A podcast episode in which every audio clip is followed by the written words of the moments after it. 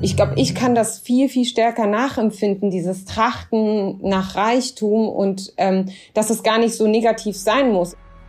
Abgründe, der Podcast über unsere verborgenen Gefühle und schlechten Angewohnheiten und warum wir sie gerade jetzt brauchen. Sieben Gespräche mit sieben prominenten Sündern. Wir sind Melanie Mühl und Elena Witzek.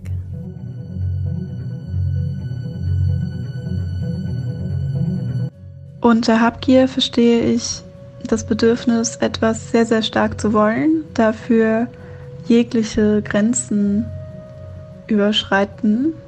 Und ich glaube, Habgier ist immer ein Versuch, den Status quo zu erhalten oder zu verbessern und passt deswegen sehr gut in unsere Zeit. Habgier entsteht bei mir eigentlich immer daraus, irgendeine Leere füllen zu wollen. Ob das dann materiell oder emotional ist oder was auf dem Weg dann links und rechts von mir passiert, wird dann ziemlich egal. Ich finde aber das Tragische daran ist, dass wenn man endlich hat, was man will, ist die Leere gar nicht weg oder es entsteht einfach eine neue. Habgier, das ist unsere heutige Todsünde, über die wir sprechen. Eine Sünde also, der man auf den ersten Blick wenig Positives abgewinnen kann. Denn den Habgierigen treibt das ständige Verlangen, er will immer mehr, mehr, er ist ein Nimmersatt. Und die Schäden, die er mit seiner Gier nach Macht, nach Geld, nach Status anrichtet, sind ihm vollkommen egal. Ich stelle mir ein von Habgier getriebenes Leben jedenfalls ziemlich trostlos und auch sehr, sehr anstrengend vor. Oder siehst du das anders, Elena? Ja, ich habe mich jedenfalls sehr gefreut auf Habgier, weil ich glaube, das ist die Sünde, von der ich am ehesten sagen kann, die kann ich komplett von mir weisen. Vor allen Dingen, was die Habgier auf materielle Güter angeht. Es liegt vielleicht an meiner kirchlichen Prägung. Ich habe ja im Gottesdienst noch gelernt, ihr könnt sicher sein, dass kein habgieriger Mensch je das Reich Gottes miterben wird. Insofern ja, also ich denke, das ist ein nicht gerade selbstbestimmtes Leben, es sei denn, es gibt einen Aspekt an dieser Sünde, der mir bisher entgangen ist. Ja, also Habgier gehört ja äh, zu den Sünden, die ja auch eine gewisse Faszination haben oder die salonfähig sind. Also einerseits denkt man sofort natürlich an die Exzesse auf dem Finanzmarkt, an die absurd hohen Boni und ist total angewidert von dieser ja auf Geld fixierten Welt und andererseits hat es natürlich auch was faszinierendes. Jedenfalls gibt es ja den berühmten Satz von Gordon Gecko in Wall Street: Gier ist gut. Ähm, Elena, hast du gar nicht sozusagen auch so eine so eine Faszination für für, Geld, weil Geld äh, bedeutet ja auch Freiheit. Also für mich bedeutet das auch gar nicht Luxus oder so, sondern einfach Freiheit machen zu können, was ich möchte, was mir Spaß macht. Ja, das da müsste man sich vielleicht noch mal in Ruhe über die Definition oder die Unterscheidung von Gier und Habgier unterhalten. Das können wir mit Sausan Chebli gleich machen. Ich finde ja, für mich ist sozusagen der Begriff Habgier in erster Linie negativ konnotiert, weil ich tatsächlich auch an so strafrechtliche Verbindungen denke. Das ist ja ein Tatbestand, rücksichtsloses Streben nach Gewinn um jeden Preis.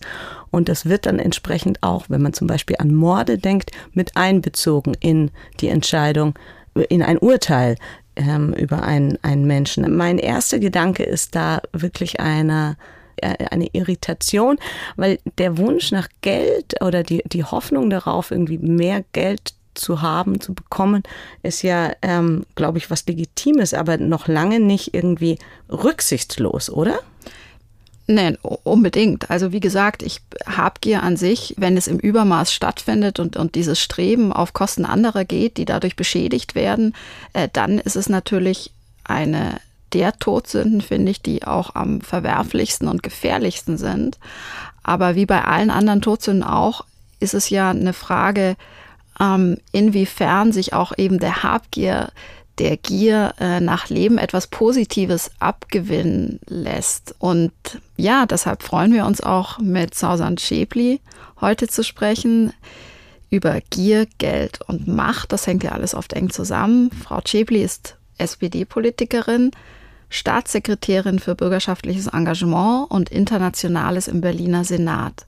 Und wir freuen uns natürlich auch wieder, unseren Therapeuten mit dabei zu haben, der sich immer mal wieder äußert, Thorsten Kienast. Schön, dass Sie heute bei uns zu Gast sind. Vielen Dank für die Einladung. Wenn man an Gier denkt, beziehungsweise an Machtgier, dann stelle ich mir vor, dass Sie innerhalb Ihrer politischen Funktion damit ziemlich oft in Berührung kommen. Ich meine da vor allem Ihre männlichen Konkurrenten. Also mit, mit dem Streben nach Macht habe ich in der Tat viel zu tun. Aber Streben nach Macht ist was anderes als Habgier. Und Streben nach Macht darf niemals bedeuten, dass man sozusagen unabhängig der Opfer, die das mit sich bringt, alles tut, um an die Macht zu kommen. Mein Ansatz von Politik war immer, mir am Morgen in den Spiegel schauen zu können und sagen zu können, ich bin mit mir im Reinen. Ich habe niemandem bewusst wehgetan. Ich bin niemandem bewusst in den Rücken gefallen. Ich musste nie meine Prinzipien aufgeben, um weiterzukommen.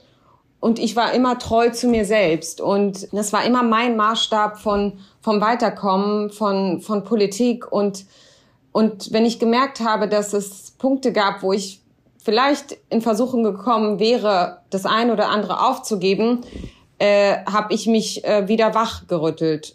Und vielleicht ist das auch der Grund, warum Politik dann immer auch schwierig ist, ja, nicht immer einfach ist für mich und, und ich auch manchmal an Grenzen komme. Aber das darf aus meiner Sicht nicht zusammenhängen. Also Habgier ist nochmal was anderes. Wenn wir das nochmal definieren, ist die Habgier denn, ähm, was ist die Habgier dann aus Ihrer Sicht? Im Gegenteil dazu. Genau, Habgier ist ähm, maßlos sein, dass man unabhängig davon, was, was der Preis bedeutet, das Streben nach, nach mehr um jeden Preis, auch um den eines Menschenlebens am Ende, ja, wenn man das juristisch, glaube ich, formuliert. Alle Mittel sind recht, um, um Verlangen zu stillen, um an Macht zu kommen. Und das widerspricht ganz klar meinem Ansatz von Politik machen. Gleichzeitig ist aber natürlich Gier und Macht sind äh, eng miteinander verwandt. Nehmen wir die Maskenaffäre, also dieses äh, sich bereichern, ein politisches Amt dazu zu nutzen, um selber daraus Profit zu schlagen. Das spielt ja dann schon eben auch eine Rolle. Und ähm, ich frage mich eben, warum tauchen in diesem Kontext eigentlich immer nur Männer auf? Ist es Zufall oder ist da Ihre Erfahrung? Gibt es da vielleicht ein anderes Verständnis ähm, von, ja, sich selbst treu bleiben oder Grenzen nicht zu überschreiten? Für mich ist das eben ein Ausdruck auch von Gier. Ja, das ist auf jeden Fall die Maskenaffäre der CDU-CSU, diese hohen Provisionen für die Vermittlung von Masken. Das ist, das ist so widerwärtig. Und das waren jetzt alles Männer.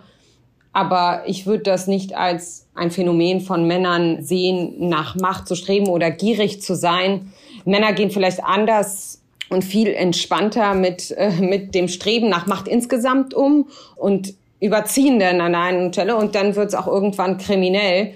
Ähm, es gibt sicherlich auch Frauen, die diesen Weg gehen, jetzt nicht bei der Maskenaffäre, aber auch kriminell sind, wenn ich mir die AfD anschaue. Und da hatten wir ja auch die eine oder andere Affäre, auch bei den Frauen. Also von Absolut, daher, ja. von daher ist das jetzt nicht eine Mann-Frau-Geschichte. Es ist auffällig oft, dass es Männer betrifft. Das ist, das ist richtig. Habgier oder kurz Gier ist psychologisch gesehen die Karikatur selbstbelohnenden Verhaltens. Gier, Raffen und Geiz, Horten, sind beides Turbolader und führen zu übertriebener, unersättlicher Bedürfnisbefriedigung. Sie gehen per Definition weit über die Besorgung der wirklichen Notwendigkeiten hinaus. Gier ist immer auf ein Thema, vor allem Wohlstand oder Macht, allerdings zu Lasten anderer wertvoller Bereiche fokussiert und tritt offen oder verdeckt stets gemeinsam mit rücksichtslosem, ausbeuterischem und sozial schädigendem Verhalten auf.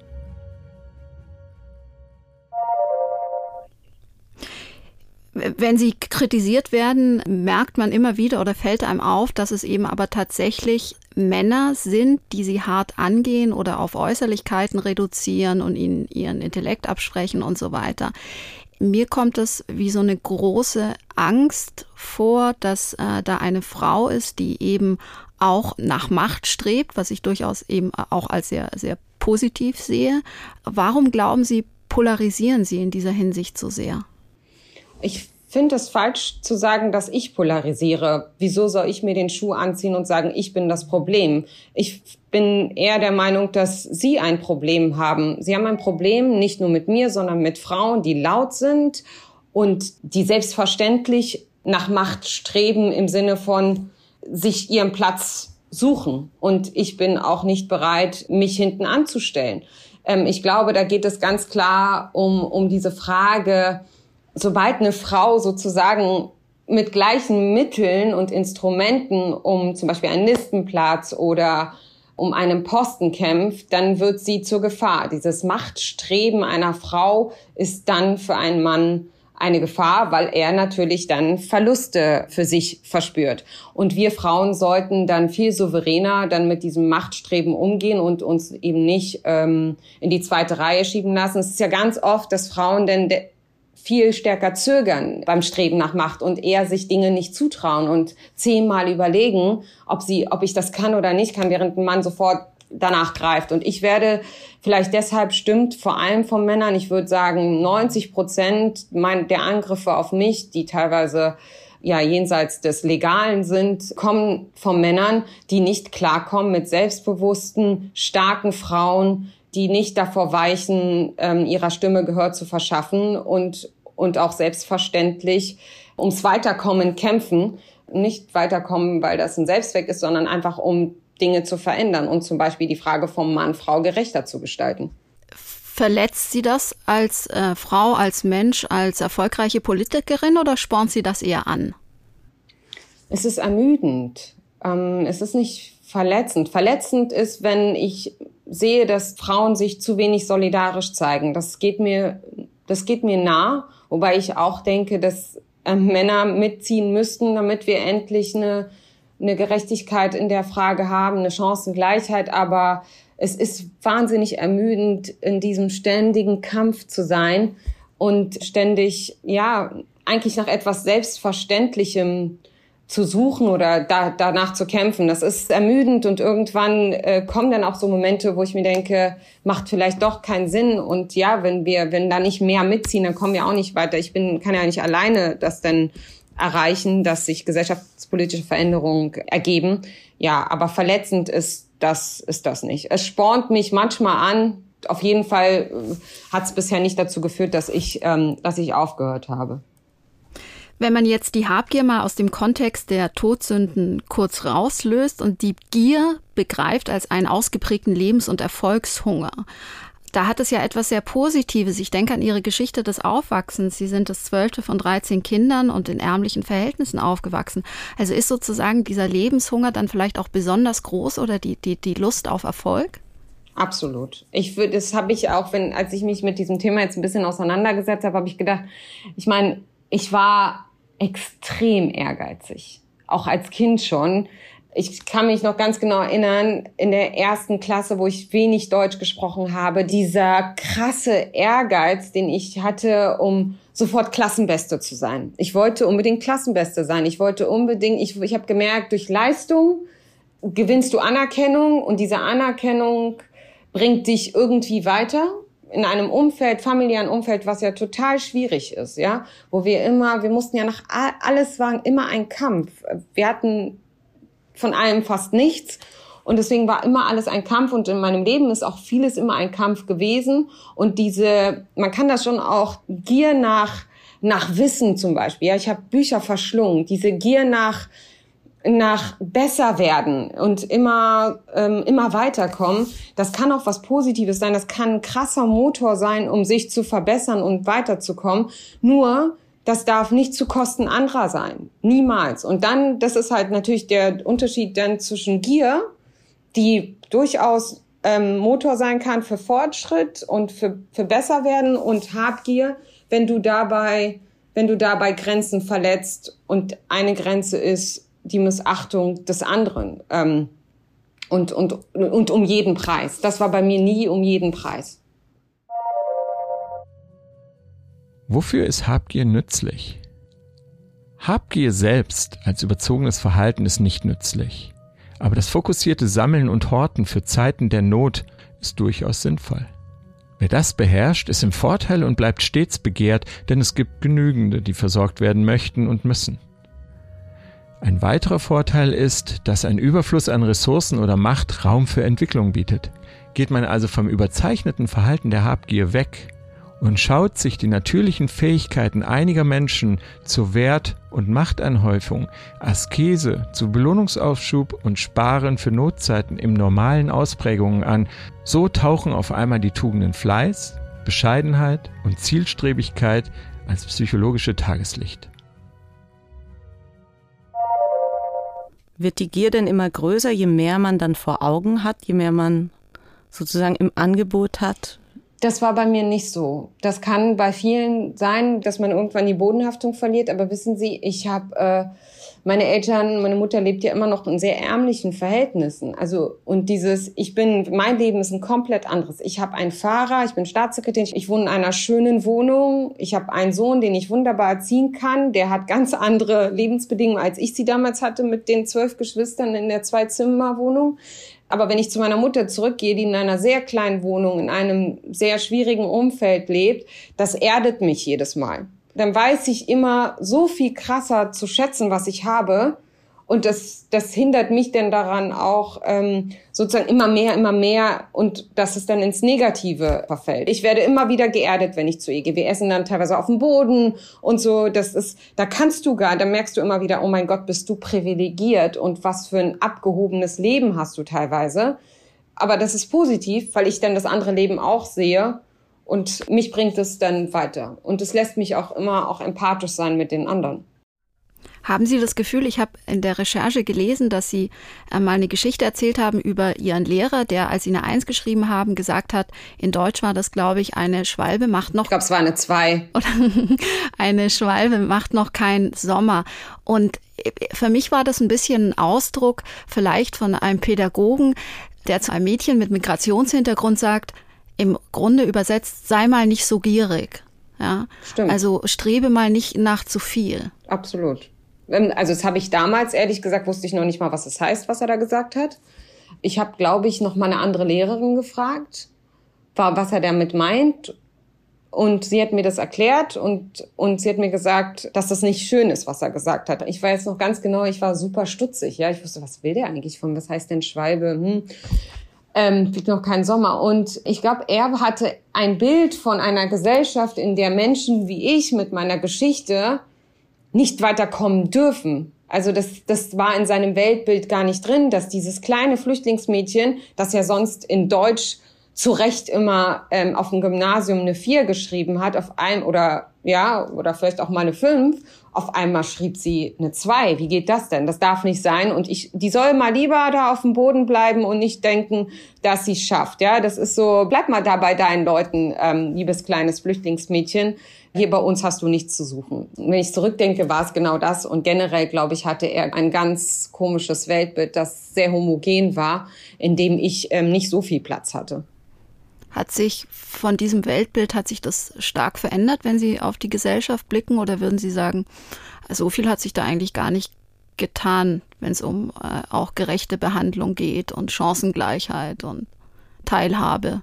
Ja und nein, würde ich sagen. Also wenn ich so, wenn ich sehe, welche Chancen heute Geflüchtete haben einerseits, also dann, dann, dann ist, dann sind das Meilensteine. Meine Eltern zum Beispiel, wir waren ja 15 Jahre staatenlos.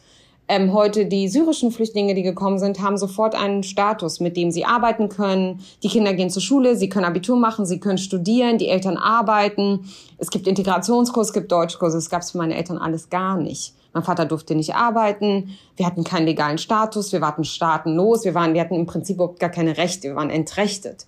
Da sieht man schon einen Unterschied, dass der Staat gemerkt hat, diese Leute, die zu uns gekommen sind, sie bleiben potenziell hier und wir sind blöd, wenn es nicht gelingt, sie zu integrieren und sie zu vollen Mitgliedern der Gesellschaft zu machen. Dieses volle stimmt dann natürlich wieder nicht, weil sie sehr viel Diskriminierung andererseits erleben. Das ist sozusagen der andere Part dass wenn du Ali, Mohammed und Fatma heißt, sehr viel schwieriger eine Wohnung bekommst, eine Arbeit bekommst und, und auch sonst im Leben mit ganz anderen Diskriminierungserfahrungen konfrontiert wirst. Und das hat sich nicht verbessert, das hat sich teilweise auch verschärft, finde ich. Wenn ich an meine Jugend denke und später dann als Deutsche, ich wurde eigentlich nie auf meinen Hintergrund reduziert. Also dieser Migrationshintergrund, ich war, ich war immer so stolze Deutsche und hatte das Gefühl, ich gehöre dazu. Meine Religion spielt überhaupt gar keine Rolle, ob ich jetzt Muslima bin oder nicht. Ich habe nie so viel darüber geredet und das war auch irgendwie nicht so richtig ein Thema, beziehungsweise war mir nicht bewusst, dass es ein Thema war. Und heute Heute werde ich so angefeindet, erlebe so viel Hass, Morddrohungen, weil ich diesen Hintergrund habe. Ähm, ich werde als Geflüchtetenkind angegriffen, ich werde als Migrantin angegriffen, ich werde wegen meiner Religion angegriffen. Ich werde so stark darauf reduziert, dass, dass mich immer mehr zweifeln daran lässt, ob es jemals okay ist, dass ich ähm, so bin, wie ich bin und dass ich wirklich auch als Deutsche akzeptiert werde. Daran zweifle ich heute mehr als früher. Da würde ich gerne auch noch weiter in die Tiefe gehen. Jetzt sind wir natürlich bei dem Thema Habgier im weitesten Sinne. Deshalb komme ich doch noch mal zurück auf, auf die Frage irgendwie, was unsere Leistungskultur in unserer Gesellschaft ausmacht. Also welche Maßstäbe setzen wir an, um etwas zu erreichen und was, was ist sozusagen, womit gelten wir dann was? Ich habe jetzt so kürzlich eine Studie gelesen, da ging es um die Einstellung verschiedener Nationen zum Reichtum und den Reichen in ihrem Land. Und da stellte sich heraus, ein Viertel der Deutschen finden es wichtig, reich zu sein. Das fand ich ziemlich viel. Natürlich viel weniger Frauen. Wow, das hätte ich nicht gedacht. Ja, bei uns stand allerdings nur, also es kann unterschiedlich ausgelegt werden. Ähm, wie, was würden Sie dazu sagen? Als jemand, der erlebt hat, was krasse Armut ist, wenn du wirklich nicht weißt, wie du am nächsten Tag überleben sollst ähm, und als Kind sogar Buntstifte irgendwie ein Privileg waren, nicht ständig danach zu gucken, ob, ähm, ob es reicht und mhm. dass ich mir Dinge leisten kann. Das hat so viel mit Freiheit zu tun und das ist so, das macht einen so unabhängig. Ähm, ich glaube, ich kann das viel, viel stärker nachempfinden, dieses Trachten nach Reichtum und ähm, dass es gar nicht so negativ sein muss. Ich finde, es wird dann problematisch, wenn dein Streben nach Reichtum oder dein Wunsch, reich zu sein, damit einhergeht, dass du andere ausbeutest und dass du nicht abgibst. Sind Ihnen Symbole wichtig, die von finanziellen Erfolg sprechen? Ich meine jetzt, es wird ja oft über Ihre teuren Sneaker geschrieben oder über ja. Ihre Rolex-Uhr, was ich jetzt persönlich ziemlich lächerlich finde, ja. äh, weil man das bei äh, Männern ja auch nicht macht. Und äh, bei Frauen ist es dann auf einmal ein Thema. Also, kommt also, mir seltsam vor.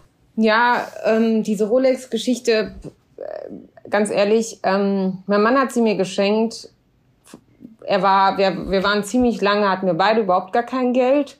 Ich habe dann irgendwann angefangen zu arbeiten vor ihm. Er hat noch studiert und habe sozusagen uns beide mit versorgt. Und das war sein Geschenk von seinem ersten größeren Gehalt ähm, zum Geburtstag. Und ich würde mir selbst jetzt keine Rolex kaufen. Mir sind Uhren total egal und mir sind auch teure Sneaker im Prinzip egal. Ich kaufe mir auch Kleider, die 20, 30 Euro kosten, aber dann irgendwie, dass ich weiß, woher sie kommen.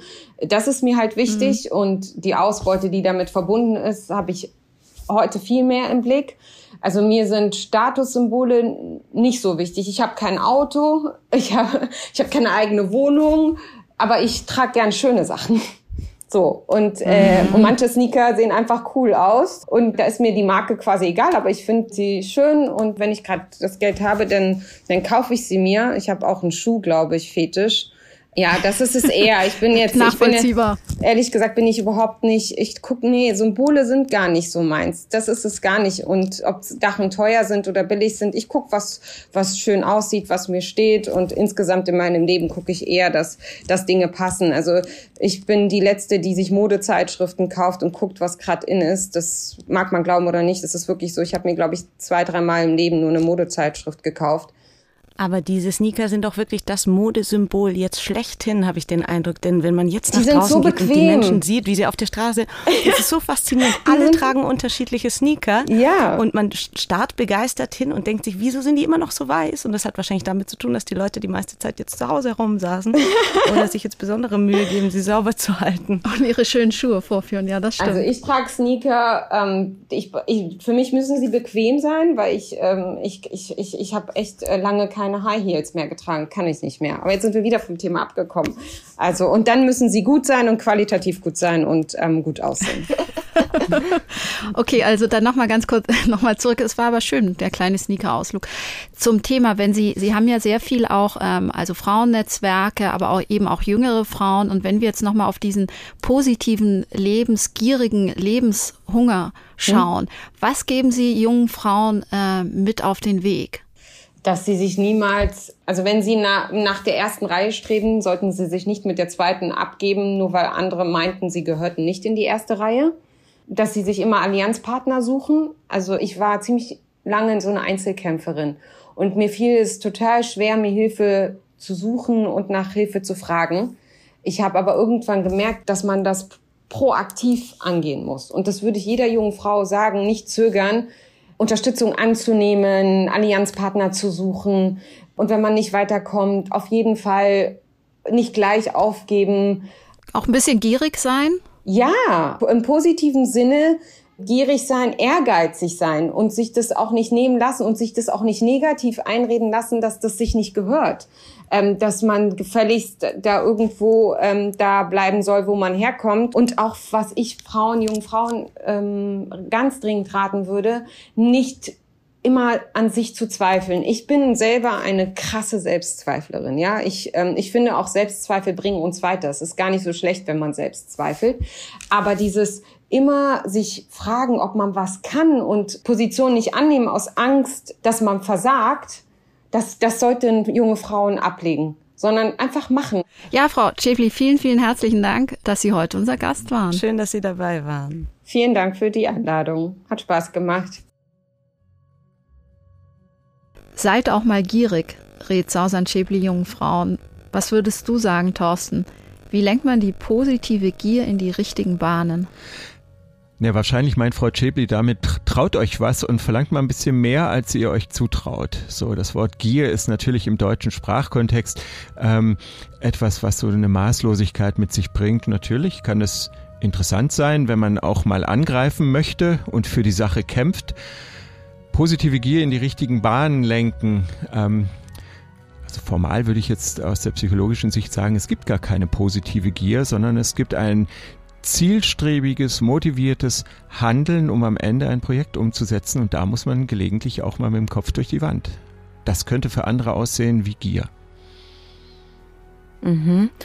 Warum, Thorsten, wird man denn überhaupt rücksichtslos gierig oder gierig an sich? Also ist das, hat das etwas aus deiner Sicht etwas mit dem Aufwachsen zu tun?